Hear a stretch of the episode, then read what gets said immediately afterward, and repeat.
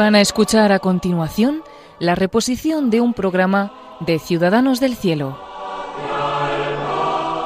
Está dirigido en Radio María por el Padre Manuel Horta.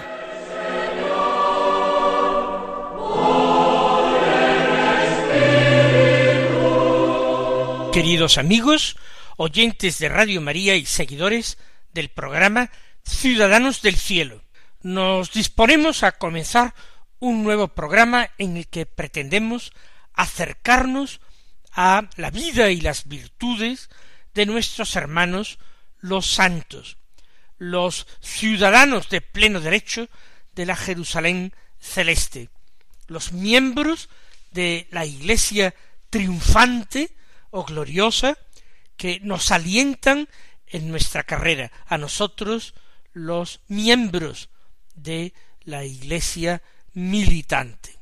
Vamos a hablar de un santo del que sabemos poquísimo y al que sin embargo se le nombra mucho porque ejerce un patronazgo muy simpático. Es el patrón de los enamorados, de los novios. Me refiero a San Valentín. Algunos piensan que se trata de un invento reciente, este del patronazgo de San Valentín sobre los enamorados. Y no es así. Ya San Francisco de Sales lo nombra e invita a los jóvenes a venerar las virtudes de este santo, pensando que si lo imitan estarán en un buen camino para el matrimonio.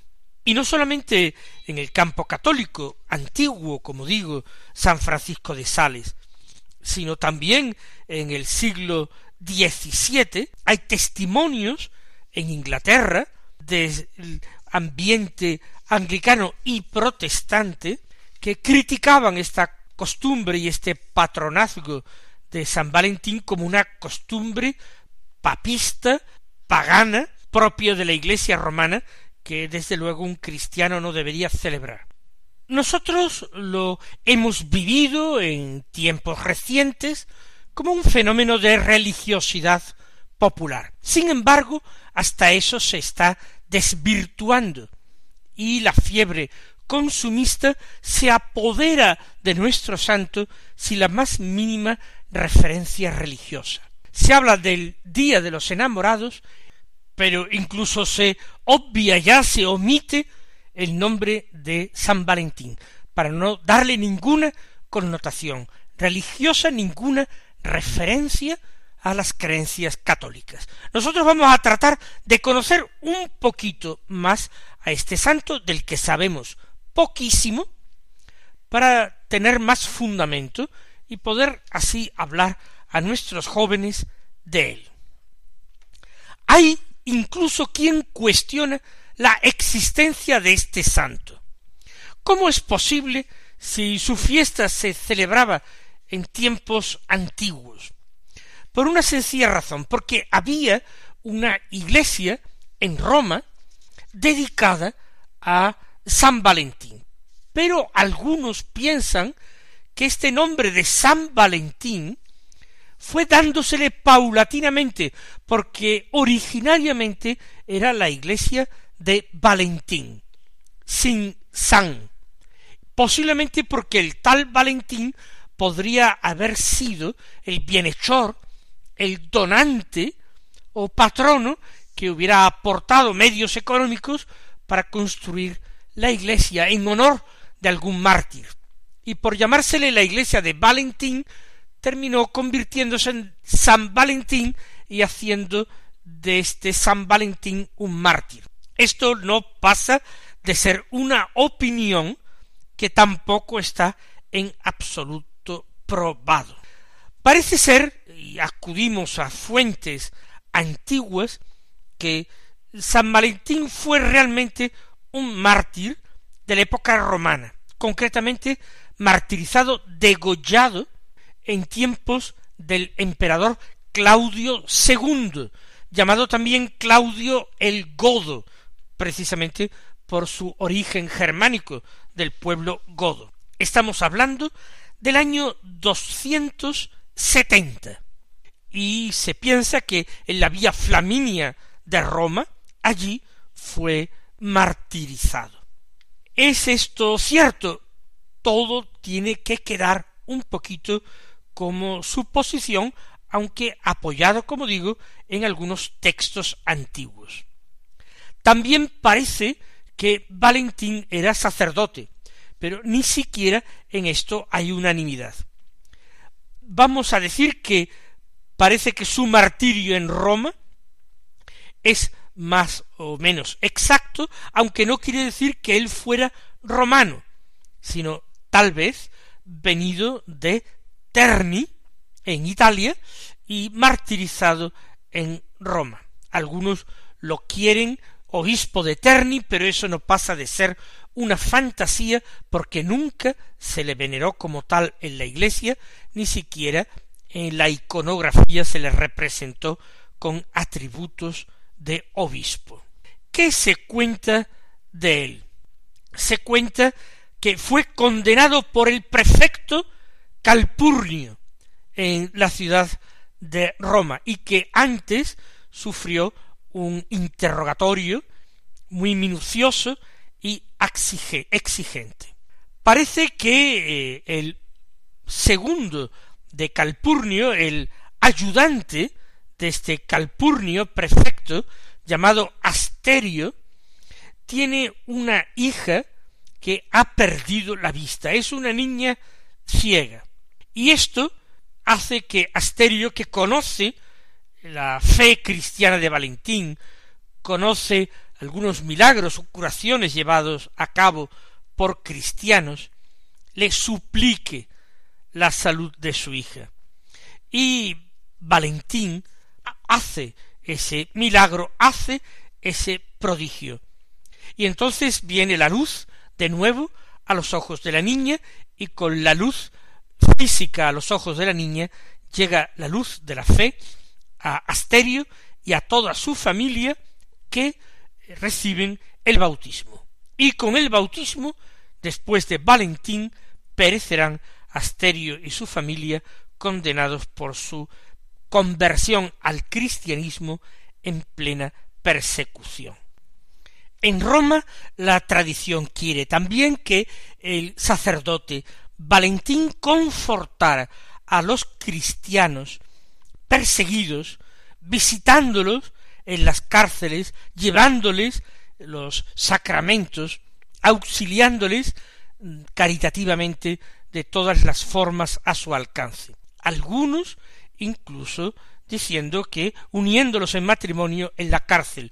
Pero esto no pasa de ser una fantasía añadida a ese posible ministerio de Valentín con los encarcelados, una fantasía posterior, urdida, una vez que, como ya explicaremos, San Valentín fue hecho patrono de los enamorados.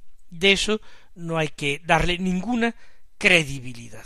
Si Valentín no era habitante de Roma ni pertenecía a ese clero romano, sino de Terni, como es la otra tradición, podemos pensar que fue a Roma o bien como prisionero para sufrir allí martirio, o bien movido por la reputación de la iglesia romana, una iglesia santa, edificada sobre la sangre de los primeros mártires, aquellos de la persecución de Nerón, sobre la sangre de Pedro y Pablo, columnas de la fe, y que fue allí quizás deseando el martirio o deseando conocer y confortar a los mártires hasta que él mismo sufrió el martirio. Se ofrece como fecha de su martirio el 14 de febrero del año 273. Pero ahora hay que plantear la gran cuestión. ¿Por qué este mártir de la época romana ha llegado a ser el patrono de los enamorados de los novios? ¿Por qué un mártir del que se sabe poco, que además no fue un laico que estuviera casado y profundamente enamorado de su mujer, él era sacerdote, o un mártir eh, laico que estuviera prometido a una mujer y en esa circunstancia, antes de llegar a casarse, muriera. No es nada de esto. Se venera y se ha venerado como sacerdote. Entonces, como decimos, ¿cuáles son las razones que han llevado a este antiguo patronazgo? Vamos a dar algunas explicaciones, pero fijémonos en primer lugar que Valentín es un mártir valiente y generoso, y que ambas cualidades, valentía y generosidad, son muy apropiadas precisamente para entablar esa relación de noviazgo de cara a un futuro matrimonio. Es un mártir valiente como todos, pero particularmente si él vivía fuera de Roma y dirigió precisamente sus pasos a la ciudad eterna, bien para confortar a los mártires y auxiliarlos, bien para sufrir si se terciaba él mismo también el martirio. Y es un hombre generoso porque antepuso el bien ajeno a su propio bien, y así no dudó en hacer el bien a quien le perseguía. La curación de la niña ciega, hija de Asterio, el ayudante del prefecto de la ciudad. Y la conversión de esta familia que acarrearía más inmediatamente la muerte. ¿Por qué es este mártir generoso y valiente patrono de los enamorados? Parece, y esta es la primera explicación, que el origen del patronazgo viene de ambiente anglosajón, viene de Inglaterra. Concretamente allí existe un testimonio muy antiguo, del siglo XV, en que ya se le venera a Valentín como patrono de los enamorados. ¿Por qué? Porque parece que su fiesta a mediados de febrero se consideraba el día en que los pájaros comenzaban la construcción de sus nidos. Se ponía esa fecha. Por supuesto, no todos los pájaros comenzaban ese día, ni todas las clases de pájaros, pero se celebraba esto. Los pájaros construyen nuevo nido. Y ese día 14 de febrero era, casualmente o providencialmente, el día de San Valentín.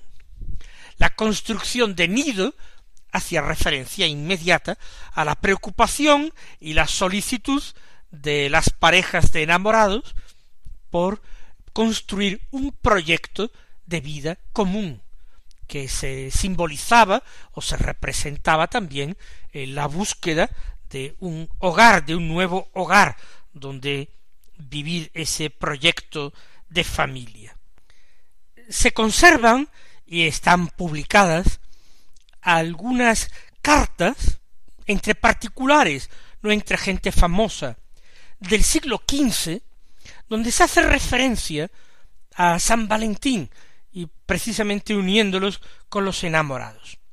Concretamente, de febrero del año 1477 se conserva un cruce de cartas entre dos partes. Por una parte está un matrimonio con una hija que estaba en edad de matrimonio, una muchachita casadera. Ella se llamaba Margarita, su madre Isabel Drus. Y Isabel, la madre, le escribe a un pariente suyo, un primo suyo, de nombre John, John Paston, a quien ella quería eh, casar con su hija. Quería echarle el anzuelo. Y le escribe una carta, fíjense ustedes, febrero de 1477, en que le dice, primo, el viernes es el día de San Valentín, cuando todos los pájaros escogen pareja. Si gustas venir el jueves por la noche y preparado para quedarte hasta el lunes, confío en Dios, que hablarás a mi marido y yo rezaré para que llevemos el asunto a conclusión, porque primo no es sino un roble delgado el que se corta al primer golpe. Está muy bien escrito, es ingenioso, y está poniendo ya en relación el matrimonio de su querida hija con su pariente en relación con la fiesta de San Valentín, que venga el jueves por la noche, pero para quedarse, y el viernes, que es San Valentín, un día muy apropiado, dice ella, en que todos los pájaros escogen pareja, puede hablar con su marido. Se supone que para pedir la mano de su hija. También se conserva alguna carta de esta tal Margarita a su eh, futuro prometido, este John Paston, en que le da el nombre de Valentín. No es que se llamara Valentín, pero le da el nombre de Valentín como símbolo de, de amor y de amor entre novios. Le dice, para ser entregado este billete a mi bien amado señor Valentín John Paston. ¿eh? Se llamaba John Paston, pero ella le pone el nombre de Valentín. Y en otra carta que le escribe, le dice que si podéis estar contentos con este bien, la, dote que Margarita va a aportar al matrimonio, y mi pobre persona, yo sería la joven más feliz de la tierra, una buena, verdadera y amante Valentina, para que ya no se hable nunca más del asunto y pueda ser su verdadero amor compañera del hecho toda mi vida.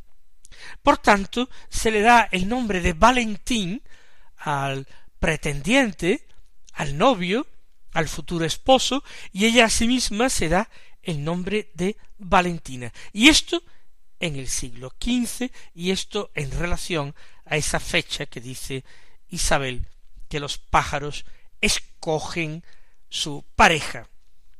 Esto es posiblemente el verdadero y real origen del patronazgo. Por tanto, es algo casual. No hay que buscar absolutamente nada en la vida de San Valentín, sino la fecha de su martirio que coincidía con esta eh, efemérides o esto que se celebraba de los pájaros que construían nido o elegían pareja. También se dan otras explicaciones que para mí son menos verosímiles. Explicaciones que se dan en algunas páginas web y que yo pienso que eh, no, no, no obedecen a la realidad. Se dice que la Iglesia pretendió cristianizar muchas fiestas paganas que se seguían celebrando una vez que ya en el Imperio romano, a partir del edicto de Tesalónica del emperador romano de origen español Teodosio, por el que se hacía el cristianismo la religión oficial del Estado y por tanto de sus magistrados. La Iglesia quería cristianizar fechas que la gente celebraba de todas maneras y no quería que tuvieran esa referencia claramente pagana. Recuerden ustedes cómo la Navidad quizás se celebra el 25 de diciembre, porque en ella se celebraba la fiesta del sol victorioso. Sea o no sea así, esta práctica eh, podía ser totalmente legítima. La Iglesia como madre que quiere apartar a las gentes del peligro del paganismo que acechaba a través de las fiestas paganas muy introducidas en las costumbres de la gente. Pues bien, para algunos, en torno al día quince del mes de febrero, se celebraban eh, fiestas en honor de la diosa de la fertilidad, una de las advocaciones de Juno, la esposa mitológica del dios Júpiter. Y entonces en estas fiestas eh, se sorteaban las muchachitas casaderas y se tenían ciertas prácticas no siempre decentes y honestas. Era una fiesta del amor con connotaciones sexuales muy claras. celebrándose a mediados de febrero, en torno al día 15, ¿por qué no cristianizar esto, dándole cierto relieve a el mártir San Valentín, cuya fiesta se celebraba precisamente entonces y que tenía una iglesia en Roma. Pues constituir a Valentín como patrono de los enamorados. Sin embargo, esta explicación sería dar a la fiesta y al patronazgo de San Valentín sobre los enamorados una antigüedad que es muy probable que no tenga. Vamos al presente. Pienso que sería bueno recristianizar esta fiesta en unos momentos en que nuestra patria ha descendido tremendamente el número de matrimonios. ¿Cuántas parejas comienzan simplemente a convivir sin ningún tipo de formalidad, sin legalizar esa unión, sin pretender que ante toda la sociedad sea reconocida y tenida en cuenta. Cuando tantos tipos de uniones han querido ser equiparadas legalmente al verdadero matrimonio, de qué manera, sin embargo, éste ha decaído. Algunos que se casan no quieren invitar a Cristo a su boda y van al juez o van al funcionario para que legalice su matrimonio, un matrimonio civil. Valentín, el mártir cristiano, nos habla de valentía y nos habla de generosidad. Hace falta valentía para el compromiso, para todo tipo de compromiso. Y el matrimonio implica un compromiso fortísimo, un compromiso de por vida hasta que la muerte nos separe, y un compromiso de amor, de amor fiel. Y también amor generoso, amor que es puro don y pura aceptación del regalo que el otro me hace de sí mismo, de su propia persona y de su vida. Amor fecundo. Esto es el matrimonio. Y para esto Valentín, como por otra parte muchos otros mártires, puede ser ejemplo.